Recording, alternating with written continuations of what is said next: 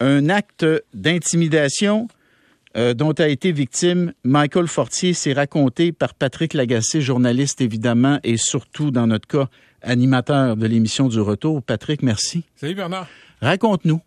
Ben, euh, Michael Fortier, euh, qui, qui, est un vice-président de la Banque royale du Canada, c'est un personnage médiatique aussi, Michael Fortier. Les gens le connaissent peut-être, l'ont vu commenter à gauche et à droite la politique. C'est un ancien ministre non élu de Stephen Harper euh, il, y a, il, y a, une dizaine d'années de ça. Mm-hmm. Et quelqu'un d'impliqué dans la communauté aussi, là, euh, euh, il était beaucoup dans le caritatif, puis des, des, des trucs comme ça. T'sais.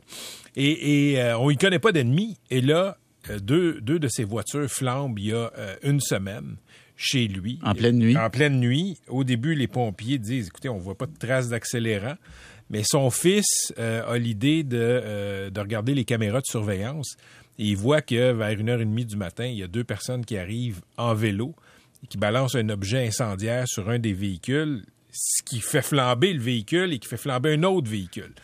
Donc là, écoute, évidemment, lui, il se dit, qui, qui, qui peut m'en vouloir, tu sais? Et il explique euh, dans, dans, dans, la chronique que je publie aujourd'hui, tu sais, d'habitude, quand des voitures flambent comme ça, tu sais, le mot connu du milieu les mots connus du milieu policier puis les mots euh, euh, euh, mafia crime organisé finissent par sortir il dit moi je suis pas là-dedans je connais personne là-dedans c'est une erreur sur la personne oui y a-t-il un angle mort dans ma vie dans, dans, mmh. dans la mmh. vie des membres de ma famille? Il sait pas jusqu'à ce qu'un site anarchistes anti-autoritaires, comme ils se décrivent, ben, euh, revendiquent l'attaque et disent c'est nous qui l'avons fait. Pourquoi? Parce que la Banque royale du Canada finance euh, le projet de pipeline Gas Coast, euh, co Coastal non, Link. Coastal oui. Link, c'est sur la côte ouest oui, en Colombie-Britannique. Oui. Donc, euh, ceux qui sont dans la Banque royale vont payer pour ça. Fortier, lui, il n'est pas dans ce projet-là. Ses fonctions à la banque n'ont aucun rapport avec ce pipeline-là. Euh, la majorité de ses clients ne sont pas dans le secteur des énergies. Fait que, quelque part, comme il me raconte, il dit, écoute, au moins j'étais soulagé de savoir que c'était pas, quelqu'un euh, m'a pas m'a pas ciblé parce que euh, j'ai fait quelque chose de mal selon cette personne-là, euh, ou, ou, que parce que euh, quelqu'un dans ma famille aurait fait quelque chose dans mmh. sa vie. Il mmh. dit là, je savais. Il dit, mais ça demeure un acte d'intimidation. Oui, puis il a eu peur. Ben, il a, il a eu peur parce que il, il raconte il t'a raconté, puis je lui ai parlé un petit peu ce matin pour lui dire que, je, que honnêtement, que j'étais avec lui, là. Parce que j'ai vécu un petit peu de ça, moi, là, quand j'étais en politique, puis je peux comprendre comment sa femme et ses enfants vivent ça. OK? Mm -hmm. C'est très dur pour les proches.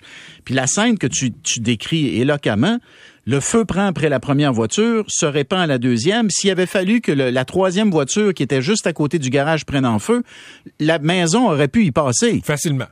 Facilement. La maison aurait pu passer, puis ses trois enfants dormaient dans la maison, là, avec sa femme, là. Exactement. Donc, il y avait cinq personnes dans la maison. Et, et écoute, c'est un acte violent. Tu comprends? Euh, c'est pas, pas juste une attaque sur la propriété. Ça, ça se remplace par les assurances. On comprend. Non, c'est un geste d'intimidation. Puis, ce que, ce que, ce que racontait Fortier, il dit, ils ont commencé par vandaliser des succursales de la Banque Royale. Oui. Euh, puis là, il dit, ils arrivent chez nous, ils mettent le feu à des véhicules. Puis je, je me suis promené un peu sur le site là, anarchiste anti-autoritaire. Oui. Puis ce qu'ils disent, c'est qu'ils ont frappé aussi au mois d'avril la maison euh, d'une autre dirigeante de la RBC au Québec. Puis le, le, le, le point de Michael Fortier, c'est un point civilisé. Lui, ce qu'il dit, c'est, regarde, faut se parler. Euh, parlons-nous, on, on, on, a beau pas être d'accord, on peut se parler, mais il dit quand tu mets le feu à mes chars, t'es pas dans la discussion. Puis évidemment, tu sais, Bernard, euh, moi, je pense que l'immense majorité des militants de toutes sortes sont pas dans la violence. C'est sûr, ça. Mais, mais tu as une minorité qui flirte avec ça.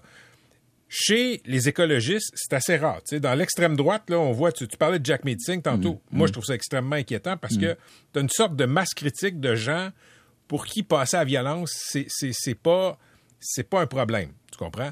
Chez les écologistes, je la vois pas, cette masse critique-là. de Mais gens là, pareil. Sont... Hein? Oui, ça existe. Elle ça là, existe. parce que, tu vois, Philippe Tessera-Lessard, il y a une couple d'années de ça, tu te rappelles, il avait écrit une couple d'articles sur justement des anarchistes qui avaient voulu foutre euh, le, bordel. Là. Il s'en était pris notamment aux, aux installations d'Hydro-Québec et tout ça, là, tu sais. Parce que, bon, il jugeait que... Un architecte, à un moment donné, il y a quelques années, son véhicule avait flambé parce que son, crime, entre guillemets, là, c'était, euh, si je me rappelle bien, c'était d'être à la tête d'un projet euh, domiciliaire qui était vu comme euh, un effort de gentrification. Ouais. Mais tu sais, comme j'explique dans la chronique, c'est une pente glissante. C'est une pente glissante qui finit avec du monde ligoté dans des coffres de char. Tu comprends? Puis on est tous l'impur de quelqu'un. On peut tous on a tous un petit quelque chose, entre guillemets, de quelque chose qui pourrait justifier euh, que, que, notre char pourrait être incendié, que notre maison pourrait être vandalisée, que qu'on pourrait se faire frapper. C'est une pente glissante, je trouve, ce qui se passe. Patrick Lagacé, merci. Merci Bernard. Je vous invite à lire l'article, pas la, chronique de Patrick aujourd'hui, donc diffusée dans la presse. Là, je vais me tourner vers André Gélina, qui est un ancien policier du SPVM, qui a travaillé au renseignement criminel euh, en matière de sécurité nationale. Bonjour André euh, Gélina. Salut Bernard. Bon, alors, écoute. C'est vrai, Patrick a raison de le dire. On, est, euh, on est très conscient de la mouvance violente du côté de l'extrême droite mais il faut jamais perdre de vue qu'elle existe également du côté de l'extrême gauche. Donc, il y a une militance climatique, appelons-le comme ça, qui juge que la violence est un moyen légitime de faire avancer la guerre contre le, ou le combat contre le, réchauffement de la planète. Moi, la question que je me suis posée, André, c'est les policiers, là, qui, euh, évidemment, ont un travail d'infiltration à faire au sein des mouvements d'extrême droite, ils doivent faire la même chose, la même chose également euh, parmi la, mouvance d'extrême gauche. Non, il faut que il faut que cette tendance-là puis cette mouvance-là soit également euh, surveillée. Ben, évidemment, euh, autant la droite que la gauche là a ses extrémistes. Là, puis c'est sûr et certain qu'un ou l'autre peut, peut représenter un intérêt face face aux policiers. En fait, ce qui, ce qui est un petit peu sensible dans ce dossier-là, c'est c'est qu'on on, on n'a pas le droit nécessairement d'enquêter sur des idées. T'sais, encore une fois, on ne pourrait pas enquêter sur un parti politique parce que, exemple, l'idée ou l'option ne nous plaît pas. Il faut euh, vraiment départager la ligne de l'opinion qui est libre au Canada versus, par contre, là, la ligne qui, qu'on ne doit pas franchir avec l'acte criminel oui. et euh, tout ce qui est, euh, bon, évidemment, propagande haineuse et autres. donc, la ligne est très mince pour les policiers et je te, je te dirais qu'on marche sur des œufs dans des situations comme ça parce qu'il y a la liberté de penser au Canada, mais il y a une limite et cette limite-là, c'est évidemment le code criminel.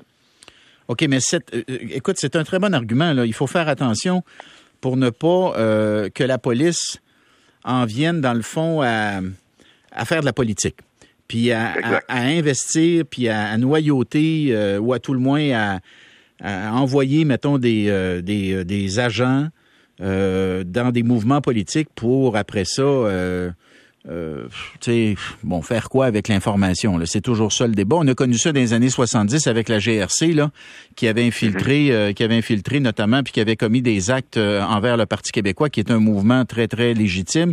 Mais il y en a qui, qui associaient le PQ au terrorisme du FLQ.